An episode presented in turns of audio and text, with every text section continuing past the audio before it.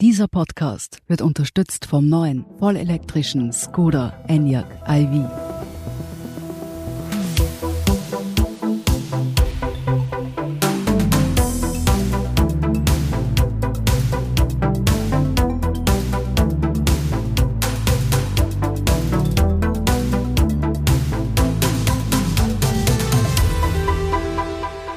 Sie hören Edition Zukunft, der Standard-Podcast über das Leben und die Welt von morgen. Mein Name ist Jakob Hallinger und heute diskutieren wir die Frage, kann Literatur die Zukunft vorhersagen? Vielleicht denken Sie jetzt an Romane wie Brave New World oder 1984 und sind froh, dass doch nicht alles so kam, wie in den Büchern beschrieben. Bei genauerem Hinsehen könnten aber zumindest Teile der Szenarien durchaus unserer heutigen Realität ähneln. Bücher können etwas über die Zukunft sagen und sogar unter Umständen Konflikte oder Kriege vorhersagen. Das glaubt zumindest Jürgen Wertheimer, Professor für Literaturwissenschaft an der Universität Tübingen in Deutschland, der heute hier zu Gast ist. Herr Wertheimer, vielen Dank, dass Sie heute mit uns sprechen. Ja, gerne, gerne. Herr Wertheimer, wenn es um die Zukunftsforschung geht, würden wohl die wenigsten Menschen zuerst an Romane denken.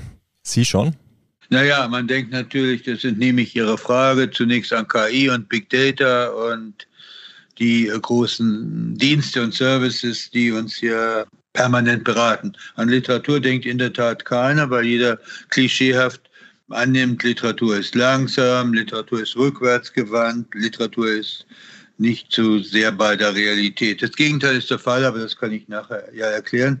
Mir ist der Gedanke gekommen, weil Cassandra der Titel unseres Projekts. Cassandra ja eine prominente und tragikomische Figur ist, eine Seherin, die alles sehr gut beobachtet und prognostiziert, die sieht, dass die Trojaner im Begriff sind, eine fatale Entscheidung zu treffen und dieses blöde Pferd in die Mauern zu ziehen und damit ihr Ende zu besiegeln. Sie sieht es und keiner glaubt ihr.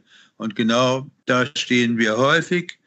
Wir sind informationsgesättigt, aber es fehlt uns der Moment, wo wir Informationen in Operationen umsetzen. Und insofern ist es eine, ja, Versuch einer Rehabilitation dieser tragischen Figur der Antike, deren Aktualität noch immer gegeben ist. Sie haben schon angesprochen, Cassandra, der Name, das war auch sehr interessant, wie ich auf dieses Projekt gestoßen bin. Vielleicht könnten Sie uns noch ein bisschen was davon erzählen. Sie haben laut meines Wissens 2017 begonnen, an dem Projekt zu forschen. Und das Thema war, Romane aus unterschiedlichen Ländern zu analysieren, um herauszufinden, ob sich damit Konflikte und Kriege frühzeitig erkennen lassen. Können Sie sagen, wie es zu diesem Projekt gekommen ist? Aus Ärger und Wut und Verzweiflung. Denn wenn Sie zurückdenken, Sie sind wahrscheinlich jetzt ein bisschen zu jung, damit ich sagen könnte, zurückdenken an die Bosnienkriege. 92, 93, an Ruanda ungefähr im selben Jahr, wo in einem Fall Hunderttausende von Menschen, im anderen Fall Millionen zu Tode kamen, weil man auf spürbare Vorzeichen und Vorbereitungen nicht reagiert hat, sondern sich begnügt hat, zu beobachten und im entscheidenden Moment vielleicht auch wegzusehen. Das ist eine unglaubliche Geschichte und man kann sich damit nicht abfinden, dass wir hoch informiert, wie wir sind, immer den Zeitpunkt verpassen, wo man noch eingreifen könnte. Jüngstes Beispiel Kabul, wo sich der gesamte Westen, USA inklusive, bis auf die Knochen blamiert hat, wenn wir ehrlich sind und nicht nur uns blamiert haben, sondern eventuelle Mitarbeiter und Widerstandsgruppen enttäuscht und im Stich gelassen haben. Jetzt stellt man das schon wieder ganz elegant dar und gibt ein paar Millionen Hilfe hier und ein bisschen Support dort, aber es war doch ein unglaubliches Versagen und das in Anbetracht einer vollständigen Informiertheit über die Situation. Für mich nochmal ein Argument mehr, daran zu glauben, dass wir tatsächlich mit den scheinbar so antiquierten Mitteln der Literatur genauso weit oder vielleicht sogar weiterkommen. Warum kommen wir weiter? Weil wir die Subtexte lesen, weil wir die Hintergründe, die Eingeweide einer Kultur uns anschauen, weil wir auf die Emotionen schauen, auf die Befindlichkeiten der Bevölkerung und der Individuen vor Ort schauen können. Die Literatur ist ja ein großes Teleskop, was uns ermöglicht, ins Innere des Menschen von Individuen zu schauen. Und das vergessen die technologischen, auf Quantität zielenden Prognostiktools sehr, sehr häufig. Ich glaube nicht, dass wir die alle ersetzen können, aber wir sind, glaube ich, ein nicht ganz unwesentlicher Bestandteil des Gesamtszenariums an prognostischen Möglichkeiten. Aber noch einmal, das Entscheidende sind noch nicht mal wir und es sind noch nicht mal die Methoden der Prognostik, sondern der Wundepunkt für mich ist der, wo Informationen und Kenntnisse in Aktionen und Handlungen übersetzt und überführt werden sollen. Und daran krankt das gesamte westliche System. Aber um noch einmal zurückzukommen auf Ihr Beispiel jetzt aus Afghanistan. Sie glauben, dass Literatur uns Aufschlüsse über den Beginn des Konflikts jetzt mit den Taliban oder auch sozusagen die Entwicklungen der vergangenen Monate geben hätte können? Wenn man sich ein bisschen vertraut macht mit den äh, Texten von Exilautoren, Ahmad oder Kais oder anderen Autoren aus der Region, Autorinnen Autoren aus der Region und Texten, die auch deutsche Texte und Romane über Afghanistan, dann wäre man zumindest sehr viel weniger naiv gewesen. Man hätte zur Kenntnis genommen, dass drei hintereinander, drei Kriege von Großbritannien bzw. Russland auf dem fremden Boden Afghanistans spektakulär verloren wurden. Dass also eine Geschichte der Niederlagen des Westens und des Ostens in Afghanistan sich zugetragen hat. Dass Afghanistan ein unglaublich komplexes, kompliziertes, riesiges und unwegsames Terrain darstellt wo Einheimische und mit der Region Vertraute ein ganz anderes Standing haben als fremde Truppen, die noch nicht mal so genau wissen, wo sie sind. Und man hätte auf jeden Fall stärker berücksichtigt die unglaublich stolze, zu Recht, wie ich meine, Mentalität vieler der afghanischen Stämme. Taliban ist ja nur ein späterer Sammelbegriff für eine sehr einzigartige und eigenartige Kultur. Und man hätte nicht die Kühnheit und Vermessenheit besessen, so ein Land, ja was eigentlich, missionieren, erobern, verteidigen zu wollen. Ich glaube, man hat noch nicht mal ganz genau gewusst, was man tun wollte und ist nun gezwungen, das Unglücklichstmögliche zu tun, nämlich mit Taliban Regierungen zu verhandeln und sie mit Geld zu notieren. Ich wage zu behaupten, das ist die Schleife des nächsten Fehlers, denn die notleidenden Menschen, die unterstützt werden sollen, die werden von diesem Geld wahrscheinlich am allerwenigsten sehen. Aber warum man sich immer wieder auf die gleichen Mechanismen einlässt, immer zu spät reagiert und nie auf der Höhe der Zeit ist, das ist mir schon ein kleines Rätsel. Ich habe aber auch eine Hoffnung, denn ich habe den Eindruck, dass sie in letzter Zeit seine gewisse Sensibilität erwacht die versucht, nicht mehr nur auf Sicht zu fahren, sondern prognostisch, proaktiv, präaktiv vorzugehen und wieder eine aktivere Rolle im Weltgeschehen zu spielen. Aktiv nicht im Sinne von militärischer Eroberung, sondern im Sinne von Wachsamkeit. Ich möchte auch gleich noch über die einzelnen Texte, also die Analyse an sich sprechen, die Sie ja immer wieder auch schon angedeutet haben. Vielleicht davor noch, Sie haben ja auch für Ihr Projekt Cassandra mit dem deutschen Verteidigungsministerium kooperiert, zusammengearbeitet. Können Sie sagen, wie gut hat diese Kooperation funktioniert? Ja, zunächst mal, wie kam sie zustande? Auf eine merkwürdige Art und Weise. Wir haben viele angeschrieben, viele Ministerien angeschrieben. Ich hätte mir erwartet, Reaktionen von Seiten des Außenministeriums, des Entwicklungshilfeministeriums. Aber es kam als einzige positive Reaktion die von Seiten des Verteidigungsministeriums. Und da wiederum ist es eine politische Abteilung, die sich dafür interessiert hat, weil im Weißbuch der Bundeswehr zu der Zeit sein Paragraph gestanden hat über Prognostik. Und da konnte man uns verorten und äh, die Zusammenarbeit war ausgesprochen unproblematisch und hierarchiefrei und offen womit ich gar nicht unbedingt gerechnet hatte. Ich kenne das Militär, ich kannte das Militär bis dahin nicht. Und es war für uns ganz ermutigend zu sehen, dass diese Leute Interesse haben, präaktiv zu reagieren, das heißt klüger zu werden, vorsichtiger zu sein, Fluchtkorridore zum Beispiel im Vorfeld einzurichten, wenn man ahnt, da könnte etwas Prekäres passieren, sich auch über Lager von Menschen andere Gedanken zu machen, als die EU das bisher zu tun imstande ist und überhaupt Sicherungsmaßnahmen im Vorfeld zu ergreifen und dann einzugreifen, auch kommunikativ einzugreifen, wenn die Machtstrukturen noch nicht so verfestigt sind. Ich habe ja vorher gesagt, mein Startpunkt, gedanklicher Startpunkt war der Bosnienkrieg.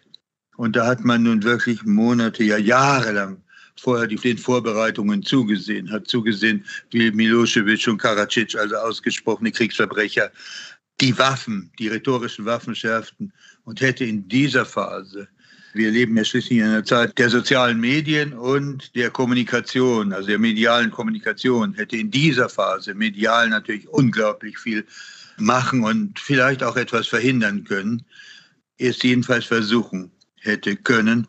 Und man hat die Zeit verschlafen. Und wenn man das Vorfeld verschläft, wenn man im Vorfeld eines drohenden Konflikts nicht reagiert, dann hat man es nachher sehr schwer, muss dann mit schweren Waffen eingreifen und kann nichts mehr retten und ist dann gezwungen, neue Wortschöpfungen zu erfinden, wie Kollateralschäden, die die Sache nicht besser machen. Also ich bin der festen Überzeugung, dass man im Vorfeld eine Menge machen kann und dass die Literatur da eine Rolle spielt, hat eigentlich folgenden Grund. Die Literatur ist insofern ein überzeitliches Medium, weil sie die Geschichte eines Landes, die kollektiven Erinnerungen, die Mythen, die die Menschen steuern, die Emotionen, die sie befeuern, ohne diplomatische Verklausulierung ganz klar zum Ausdruck bringt und in Situationen überführt, an menschlichen Schicksalen greifbar macht. Das heißt, du spielst sozusagen vorher schon gedanklich und virtuell im Kopfkino durch, was Sache ist und was passieren könnte. Und deshalb ist man besser präpariert, weil man sozusagen eine Art Simulation schon im Vorfeld durchspielen kann.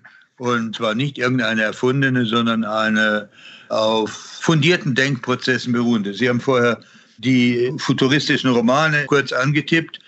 Und in der Tat, strukturell ist manches von dem, was Orwell und Huxley prognostiziert haben, vor mehr als 100 Jahren eingetreten strukturell. Das kann jetzt nicht im Detail so sein und nicht diese und nicht alle Technologien sind realisiert worden. Und ich hoffe, wir sind auch als Völker noch nicht ganz somatisiert.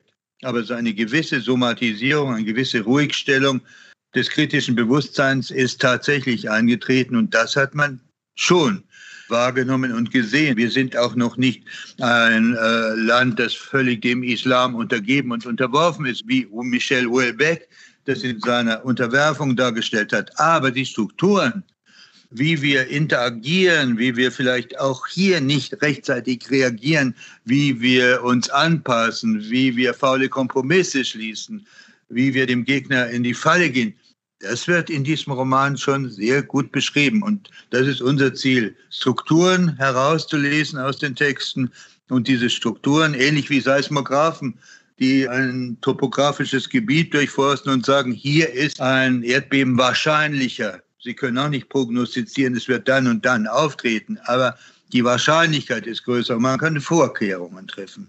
Können Sie uns noch ein bisschen genauer erklären, wie das funktioniert? Also Sie haben begonnen, einfach Romane zu lesen, sich Romane aus unterschiedlichen Ländern anzuschauen. Wie funktioniert so eine Zukunftsforschung in der Literatur? Eigentlich umgekehrt. Wir haben einen Auftrag dann bekommen uns exemplarisch drei Regionen vorzunehmen. Das war Algerien mitten in einer sehr unruhigen Phase. Es war, die immer noch anhält, es war der Kosovo, das jüngste und kleinste Land in der Balkanregion, und es war äh, Nigeria. Und da haben wir dann mit drei Autoren erstmal Kontakt gehabt. In Nigeria war es zu Zeiten des Boko Haram Wole Soyinka, Nobelpreisträger, immerhin, der sich dafür sehr interessiert hat. Und in den anderen Ländern entsprechende Figuren, Bourlem Sansal, Friedenspreisträger des deutschen Buchhandels für Algerien. Und wenn Sie mal diese ersten Kontakte haben, dann entwickeln sich Netze des Vertrauens zu anderen Autoren, zu anderen Literaten in der Gegend. Und man dringt tief in die Literatur ein und liest sich dann ja fest oder liest sich dann ein Das ist jetzt nicht unbedingt eine Frage der Quantität. Man fragt immer, ja, wie gehen Sie mit diesen ungeheuren Datenmengen um? Es sind keine ungeheuren Datenmengen. Es kommt nicht so sehr auf die Quantität der Daten an, sondern auf die Qualität unserer Intelligenz beim Lesen. Und das Lesen geht so vor sich, dass man eine Art Eingeweideschau in die inneren Strukturen einer Gesellschaft nimmt und von daher hochrechnet, was passieren könnte. Wir machen dann eine Datenbank, also wir haben dann Kategorien, nach denen wir die Texte lesen, zum Beispiel Feinbildkonstruktionen, wann wird ihr und ich auseinander separiert, wir und die auseinander separiert, welche Wertungen zum jeweils anderen Teil der Population werden getroffen, wie kommt die Religion ins Spiel? Und so weiter. Ungefähr 14 Kategorien die überträgt man dann nach einem relativ komplizierten System, das ich jetzt nicht im Detail beschreiben will, in eine Art Datenbank, sodass wir die qualitativen Eindrücke in quantitative, ja, numerisch umrechnen können. Und die können wir dann, das haben wir im Fall von Algerien gemacht, in eine sogenannte Emotion Map übertragen, sodass auch ein flüchtiger Betrachter dann am Ende sehen kann, hier bahnt sich eine gefährliche Situation an. Hier ist eine Situation, die vorübergehend ist, die ist vielleicht nur gelb. Und hier ist eine Situation, die nichts Ernsthaftes bedeutet und dann entsprechend reagieren zu können. Ich sage das in aller Offenheit, wenn man die Mittel hätte, könnte man das großflächig für ganz Europa. Europa ist ein einziges Szenarium von potenziellen Bruchstellen und Troublespots, besonders an den Rändern, auch entlang der gesamten Linie hin zwischen West- und Osteuropa ein sehr labiles Terrain, geopolitisches Terrain. Und ich fände das kein Luxus, wenn man sich da jetzt in den nächsten Monaten und Jahren forciert damit beschäftigen würde. Wie genau sind diese Prognosen und wie weit lassen sich Ihrer Meinung nach Konflikte dann im Voraus vorhersagen? Also wir haben diese Latenzphase immer so definiert, dass sie zwischen einem und drei Jahren sich bewegt, maximal fünf Jahren. Aber wir wären vermessen, wenn wir sagen würden, wir könnten das so genau terminieren. Denn das hängt ja immer von Entwicklungen ab, die man nicht voraussehen kann. Niemand von uns kann genau definieren, wann eine Überflutung einsetzt. Wir können nur die Voraussetzungen und die Folgen einer solchen Entwicklung definieren und will aber der Frage nicht ausweichen. Im Fall von Bergkarabach-Region, wo es ja vergangenen Monaten zu schweren kriegerischen Auseinandersetzungen kam, waren wir drei Monate vorher bereits parat und haben das Ministerium mehrfach gewarnt, weil da gab es Entwicklungen, die ganz eindeutig waren.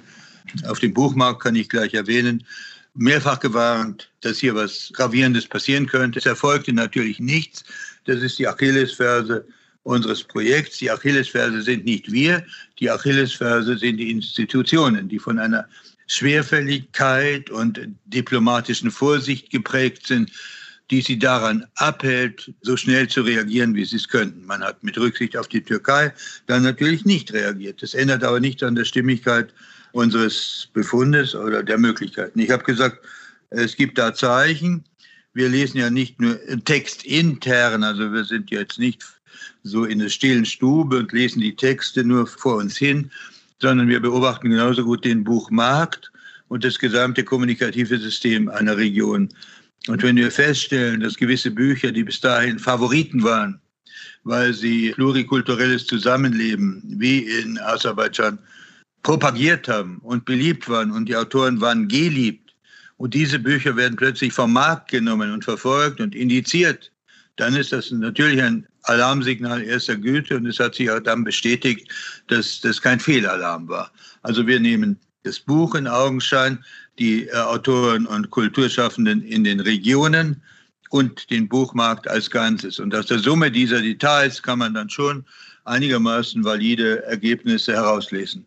Wir sprechen gleich mehr über das Thema, machen aber eine kurze Pause und sind gleich wieder zurück. Es ist schlau, an die Zukunft zu denken sie positiv und nachhaltig zu gestalten, sie mit Intelligenz, Effizienz und Freude aufzuladen. Und richtig schlau ist es, sich mit dem neuen Skoda Enyaq iV schon jetzt in die Zukunft bringen zu lassen. Ein voll elektrisches Auto, das aber immer noch eines ist, ein Auto. Das Spaß macht, schön ist und voller Innovationen. Ein Auto nicht nur für die Zukunft, sondern für jetzt und für uns. Recharge Life, der neue Enyaq iV. Skoda, simply clever.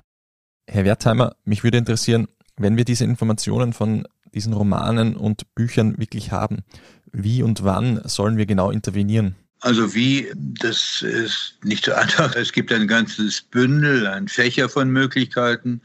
Diese Fächer, die Weite dieses Fächers hängt ab vom Grad der Eskalation. Wenn man bei den ersten Reden von Milosevic und Karadzic reagiert hätte und hätte medial großflächig operiert und die Menschen mit einer Art Gegenbotschaft versehen, dann hätte man sicherlich noch eine Chance gehabt, die Verblendungsmechanismen zu stoppen.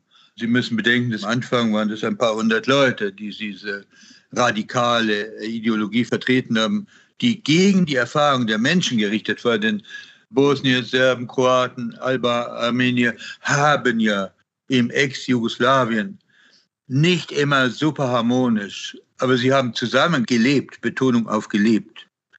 Und es ging, ohne dass man dran gestorben ist.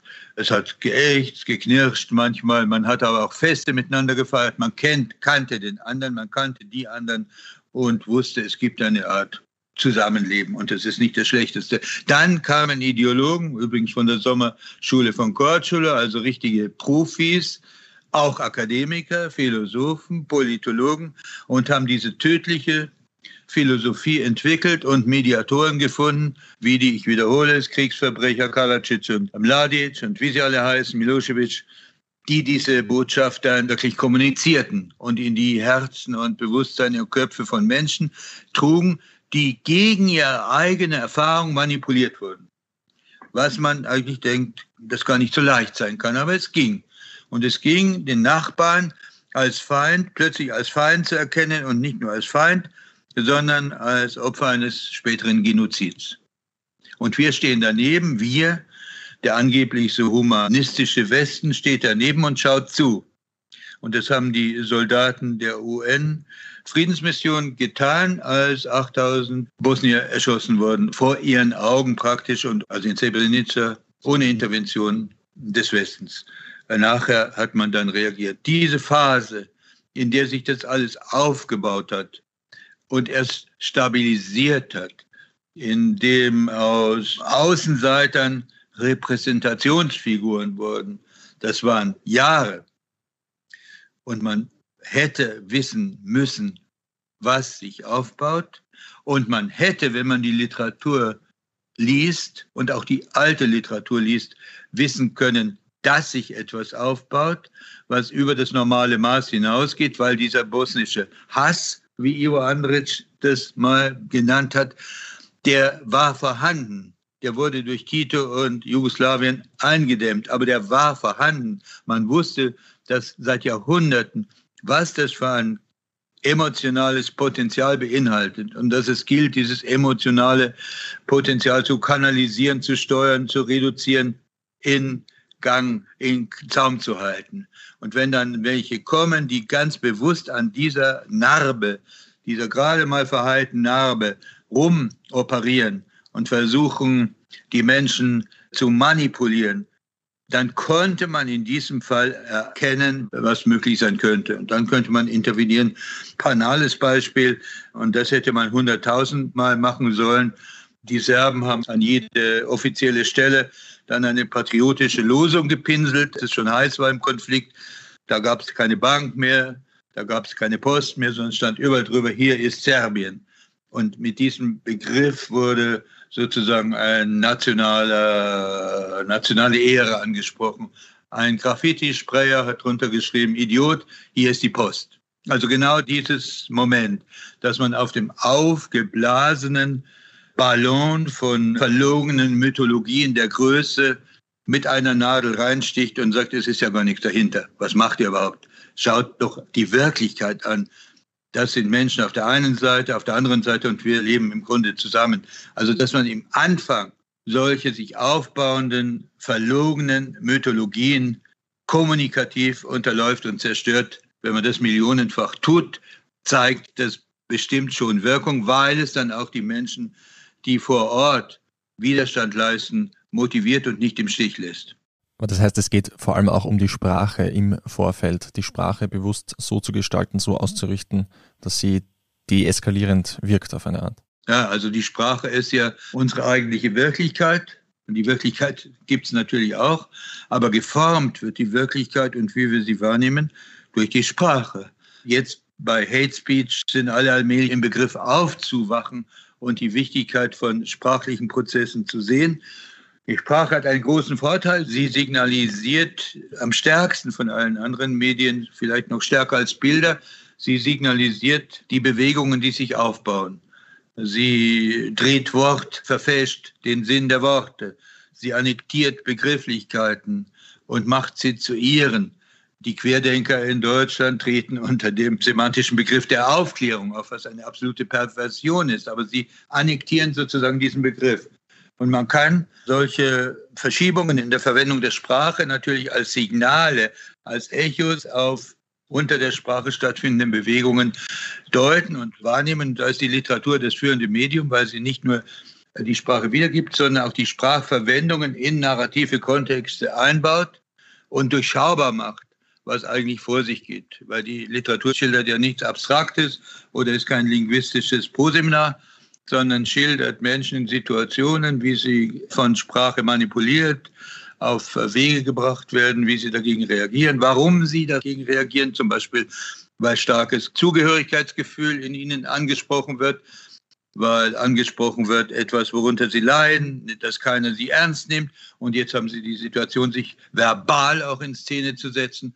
Das sind Faktoren, die natürlich sehr klar zum Ausdruck kommen und die uns alarmieren müssen. Und das Alarmieren kann dann in Aktionen umschlagen. Und ich habe mir natürlich von einer Institution wie der Bundeswehr versprochen, am Anfang, als ich noch naiver war, noch naiver als jetzt war, angenommen, dass sie dann auch was tun können. Aber da habe ich wohl die Fähigkeiten von großen Institutionen im Moment noch unterschätzt. Sie haben es ja ganz am Anfang erwähnt, Cassandra, eine Figur aus der griechischen Mythologie, die die Bevölkerung warnt vor verschiedenen Ereignissen, aber unerhört bleibt. Sie haben vor kurzem auch einen Essayband veröffentlicht mit dem Titel Sorry Cassandra, warum wir unbelehrbar sind, worin Sie verschiedene Personen und Texte beschreiben, die ebenfalls davor warnten, was später eintreten sollte und nennen da unter anderem Franz Kafka, aber auch Greta Thunberg. Was sind Ihrer Meinung nach diese Cassandras von heute und was wissen diese Personen, was wir nicht wissen und warum werden sie so selten oder nie erhört? Ja, Sie werden schon gehört. Also der Fall Kafka ist ja nie ganz uninteressant. Er hat ja kein einziges politisches Statement von sich gegeben, sondern hat absurde, scheinbar absurde Situationen beschrieben.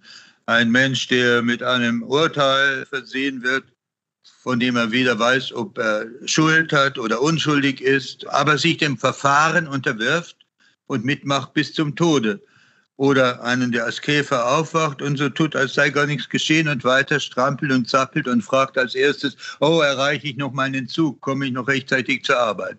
Scheinbar absurde Situationen. Und man kann sich fragen, was hat die Zensur des Ostblocks, die Kafka ja bis in die späten 60er Jahre verboten hat flächendeckend verboten hat. Was hat die dazu bewogen, in Kafka ein Gefährdungspotenzial wahrzunehmen? Ich denke, die haben das schon ganz richtig gelesen, die klugen Herren Inquisitoren. Sie haben festgestellt, dass Kafka Sand ins Getriebe funktionierender dogmatischer Systeme bringt, weil er uns aufmerksam macht. Also so ein Text macht uns aufmerksam, wie töricht wir uns selbst verhalten, wenn wir mitmachen, als sei nichts geschehen, als hätte das schon irgendwie seine Ordnung, auch wenn das Absurdeste uns zugemutet wird. Und deshalb ist es ja kein Zufall, dass Kafka bis jetzt in allen politischen angespannten Situationen lebhaft von den Leuten gelesen wird und von den Behörden gemieden wird.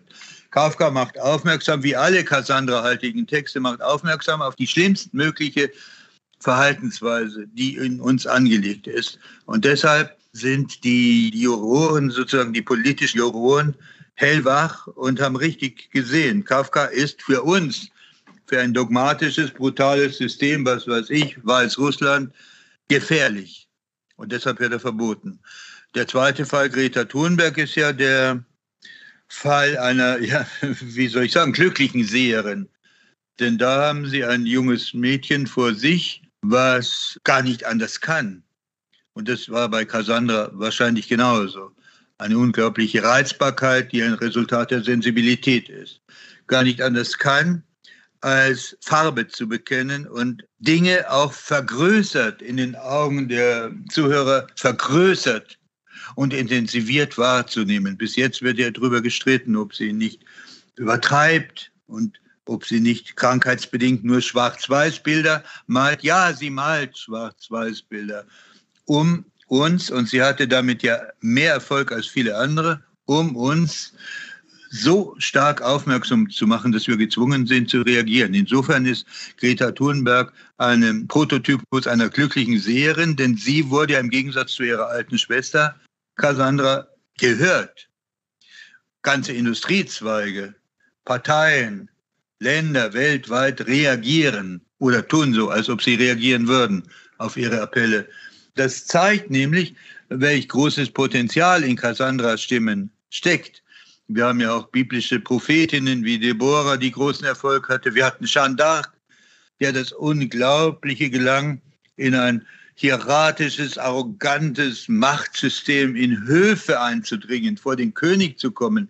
Das ist ja jetzt keine Fiktion, sondern realiter in die Geschichte mit einem Heer einzugreifen. Also es gibt eine visionäre Kraft, die manchmal Prophetinnen und Propheten zuteil ist die sie stärker macht als alle anderen Formen von Message. Und die Literatur ist sozusagen die buchgewordene, überpersönliche Form einer solchen auf Dauer gestellten, im besten Sinne unruhig machenden Warnung. Ich würde gern noch an ein Beispiel erinnern, das jetzt scheinbar völlig außer Art geschlagen ist, an Goethes Werther. Uralter Schinken, jeder winkt ab, kenne ich schon. Aber wenn man das genauer liest, ist es der Prototyp dessen, was ich meine. Eine banale Liebesgeschichte wird erzählt und steckt ganz Europa in ihren Bann. Warum?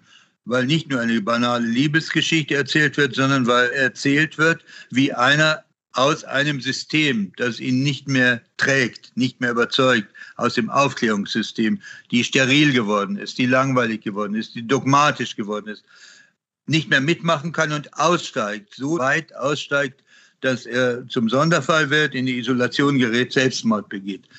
Das Buch hat aber verfangen, weil es ein Strukturproblem der Aufklärung um, was weiß ich, zweite Hälfte 18. Jahrhundert europaweit den Lesern klargemacht hat. Deshalb haben ihn manche sogar imitiert, auch Selbstmord gemacht. Andere sind unruhig geworden. Alle hat es fasziniert. Der Revolutionär Napoleon war ein begeisterter Wertherleser.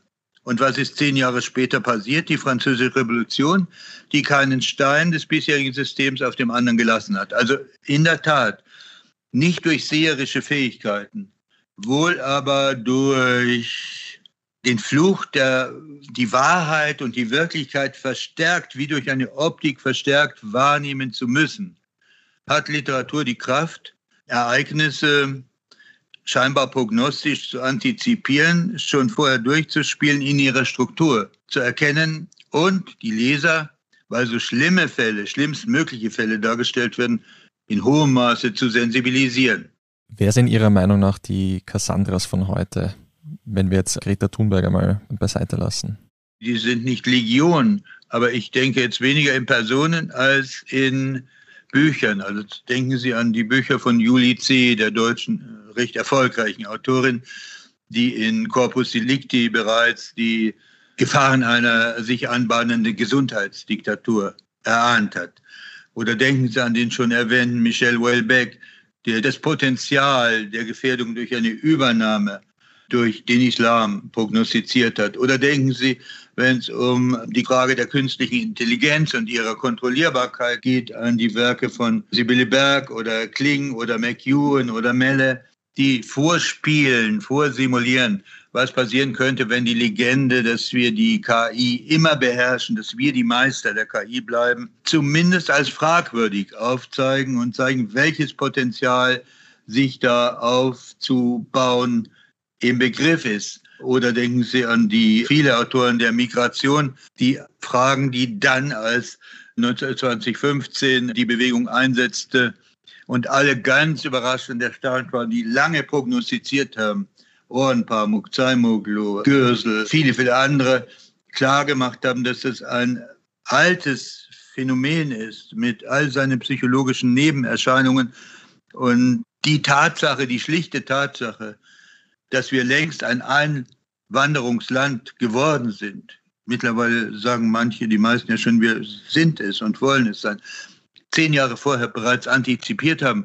Alle die haben uns vorbereiten können und hätten uns besser vorbereiten können, weil sie in die Eingeweide der Kultur schauen, auf das, was sich anbahnt. Und wir wären dann nicht so überrascht gewesen oder gelähmt oder paralysiert oder erschreckt und vielleicht auch weniger aggressiv, weil es einfach natürliche Vorgänge sind, die sich da anbahnen und mit denen wir zu tun haben. Also insgesamt sind alle, die uns auf die Spur setzen und die uns dazu befähigen, bessere und unvoreingenommenere und auch rücksichtslosere Spurenleser zu werden, unsere neuen Cassandras. Und von daher glaube ich, dass wir schon einen Beitrag leisten können zum Gesamtszenarium dessen, was wir jetzt als Prognostik oder präaktive Reaktion oder wie immer benennen.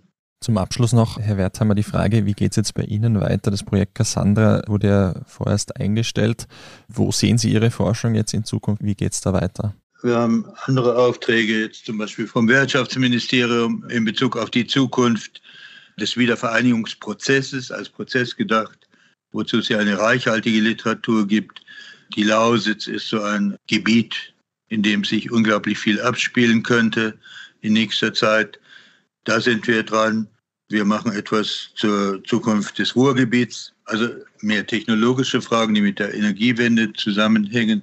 Und mein Ziel wäre es natürlich, in die hochkomplexe EU einzudringen, das ist noch nicht gelaufen, aber es ist sehr, sehr anstrengend, das darf ich Ihnen sagen, weil hm, die EU eine gewisse Dogmatik, das ist jetzt nicht eine Wiederholung von Klischees, sondern Erfahrung, eine gewisse Mechanik ihrer Vorgänge sich zum Dogma gemacht hat und daran meines Erachtens nach auch zu scheitern in Gefahr ist. Es darf, so habe ich zwei Schreiben entnommen, erstens nicht zu kompliziert sein, und es muss mit den Strukturen und Schemata, die bereits angelegt sind, vereinbar sein. Und das sind zwei Mechanismen, die völlig verfehlt sind. Denn die Wirklichkeit ist nun mal im Begriff kompliziert zu sein und immer komplizierter zu werden. Und wer sich dem verstellt, wird von ihr ausgeschaltet werden. Und zweitens, wir dürfen nicht unsere Module im Kopf oder in der Bürokratie zum Maßstab der Wirklichkeit machen. Wir müssen ganz im Gegenteil unsere Module an die Wirklichkeit anpassen. Das versuche ich klarzumachen und gibt es einige Chancen, dass dieser Prozess vielleicht durchkommt. Dahinter steckt immer noch die Ungläubigkeit, die ja in Ihrer Frage auch zum Ausdruck kam. Wie kann ausgerechnet dieses langsame, scheinbar langsame, träge Medium Literatur dazu helfen, Zukunft greifbar zu machen und vielleicht sogar zu korrigieren? Wir haben daneben schnellere Akteure, sehr viel schnellere, das finde ich jetzt auch schon mal interessant, dass lange bevor die EU sich in Bewegung setzt, die NATO in Brüssel zum Beispiel sich für unsere Arbeit interessiert. Und da betrifft die gesamte Linie entlang der östlichen europäischen Gebiete, die, die in Zukunft auch sehr, sehr wichtig sein werden. Oder noch schneller die West Point Akademie in Amerika, in den Vereinigten Staaten, die sich ebenfalls für uns interessiert. Und das ermutigt dann doch ein bisschen. Aber es wäre schon schön, wenn auch innereuropäisch ein paar Entscheidungsträger zu dem Schluss kämen, ja, Kultur und Politik könnte ja doch was miteinander zu tun haben. Man höre und staune. Damit sind wir schon am Ende von unserem Podcast angelangt. Vielen Dank, Herr Wertheimer, für das Gespräch. Damit auch ein herzliches Dankeschön an Sie, liebe Hörer und Hörerinnen. Was denken Sie, welche Literatur hat Sie bewegt, hat Ihnen etwas über die Zukunft gesagt? Schreiben Sie uns Ihre Meinung auf derstandard.at slash Zukunft. Dort finden Sie auch viele weitere Artikel rund um das Leben und die Welt von morgen. Wenn Ihnen der Podcast gefällt, lassen Sie uns doch eine Bewertung auf iTunes da. Unterstützen können Sie uns, wenn Sie für den Standard zahlen, zum Beispiel mit einem Abo. Alles weitere dazu finden Sie auf abo.derstandard.at. Die nächste Folge Edition Zukunft erscheint wie immer in zwei Wochen. Bis dahin alles Gute und bis bald.